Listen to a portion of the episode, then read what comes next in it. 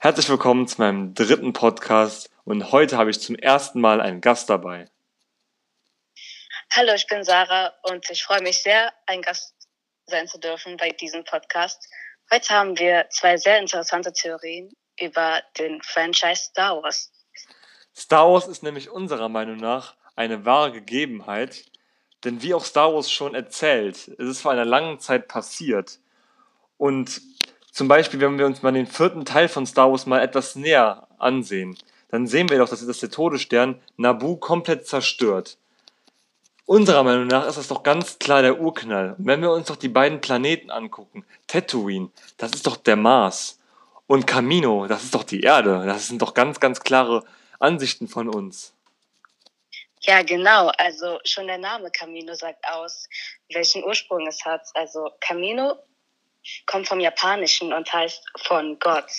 Wie ist die Erde entstanden? Naja, viele Menschen sind äh, der Meinung, dass Gott die Erde erschaffen hat und andere denken, dass es durch die Evolution passiert ist. Aber wir sind ganz klar der Meinung, dass es beides ist. Genau. Camino ist die Erde und kommt von Gott, aber auch durch die Evolution wurde sie dann zur Erde. Genau, das ist unsere, unsere ganz klare Ansicht. Und da würde dieser, dieser ewige Streit zwischen Wissenschaft und Religion, wo wirklich ähm, die schärfsten Mittel benutzt werden, um sich da gegenseitig irgendwie zu bekämpfen, also das würde ja einfach geklärt werden. Dann haben wir ja für beides eine Lösung. Irgendwie hat die Evolution mit reingespielt, aber so ganz, was die Menschen früher gesagt haben, aufgeschrieben haben, die ganzen Evangelien, die scheinen nicht ganz unrecht zu haben. Da scheint wirklich auch was von Gott gekommen zu sein. Und deswegen hätten wir dann so, so, so einen Zwiespalt. Also beides hat irgendwie recht. Und ähm, jetzt kann man natürlich die Frage stellen, ja, aber bei Star Wars sind Planeten, von denen haben wir ja nie was gehört. Die sieht man ja gar nicht in der Galaxie. Ganz einfach. In Teil 9 stirbt Palpatine gar nicht. Er überlebt das natürlich, weil wir haben in Teil 6 genauso gedacht, dass er gestorben ist. Das ist einfach das Gleiche. Und er ist gar nicht gestorben und hat überlebt und daraufhin zerstört er jeden Planeten, außer diese Planeten, die wir kennen äh, und auch die ganzen Sterne, die wir halt kennen. Die lässt er natürlich da, sonst würde das Ganze ja keinen Sinn machen. Und am Ende, als keiner mehr lebt, weil wir wissen ja, auf der Erde sind ja die einzigen, die leben, ähm, da bringt er sich selber um, weil er merkt irgendwie, ja toll, ich habe jetzt alle umgebracht, ich habe mein Ziel eigentlich erreicht, jetzt kann ich eh nichts mehr machen. Hat aber da nicht nachgedacht, dass durch den Urknall auf Nabu sich eine Evolution auf Camino gegeben hat. Und zwar sind da auf einmal Menschen erstanden. Ja. Ja, und das ist unsere erste Theorie. Wenn wir schon von Palpatine und der dunklen Seite der Macht reden, können wir natürlich nicht äh, Darth Vader auslassen. Und hier ähm, haben wir die Theorie, dass Darth Vader eigentlich schwarz war. Also ihr müsst wissen, dass ich selber eine schwarze Person bin. Und ich habe bemerkt, kein Weißer hat so eine Stimme wie Darth Vader. Das kann nur ein Schwarzer sein. Und jetzt denkt ihr euch wahrscheinlich, hä, aber Darth Vader war doch Anakin Skywalker. Und Anakin Skywalker war doch offensichtlich weiß. Aber wartet. Jeder kennt doch Michael Jackson. Und Michael Jackson war ein Schwarzer, der jetzt weiß wurde. Warum kann dann nicht Darth Vader, ein Weißer, zu einem Schwarzen werden? Was denkt ihr, warum er die ganze Zeit diesen Anzug getragen hat später? Um zu verstecken, dass er schwarz ist. Denn überall auf dem Schiff sind Rassisten. Alle Stormtrooper sind weiß. Warum das? Hä? Weil sie Rassisten sind.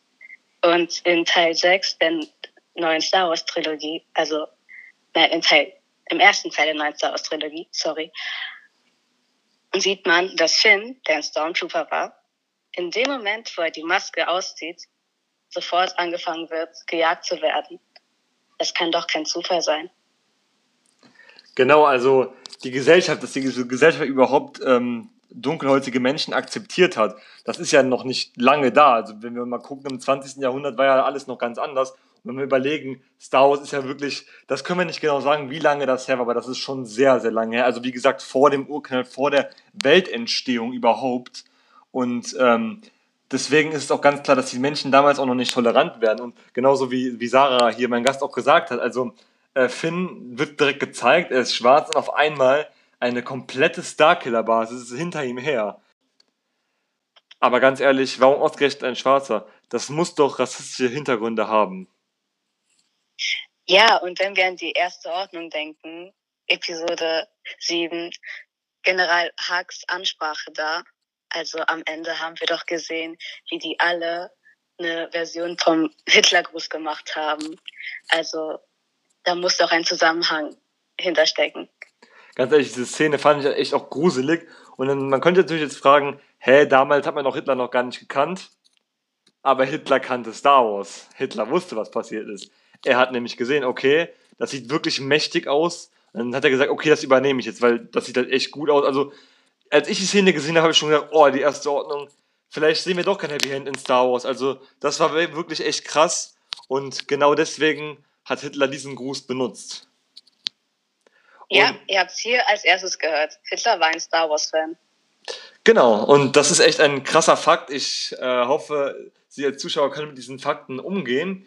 Und ich würde mich dann wieder bedanken, dass Sie dabei waren dieses Mal, zugehört haben. Und ich würde mich auch gerne bei meinem Gast Sarah bedanken, dass sie dabei war und auch und ihre Fakten auf den Tisch ganz klar gelegt hat. Äh, vielleicht hat man auch gehört, dass wir jetzt ähm, über ein Telefon kommuniziert haben. Das liegt natürlich an der aktuellen Corona-Krise, dass man sich halt nicht treffen kann. Und äh, ich hoffe, dass man das trotzdem gut hören kann. Und dann würde ich sagen, danke Sarah. Hat mich auch sehr gefreut. Und bis zum nächsten Mal. Morgen bin ich wahrscheinlich wieder mit einem Gast da. Bis dann.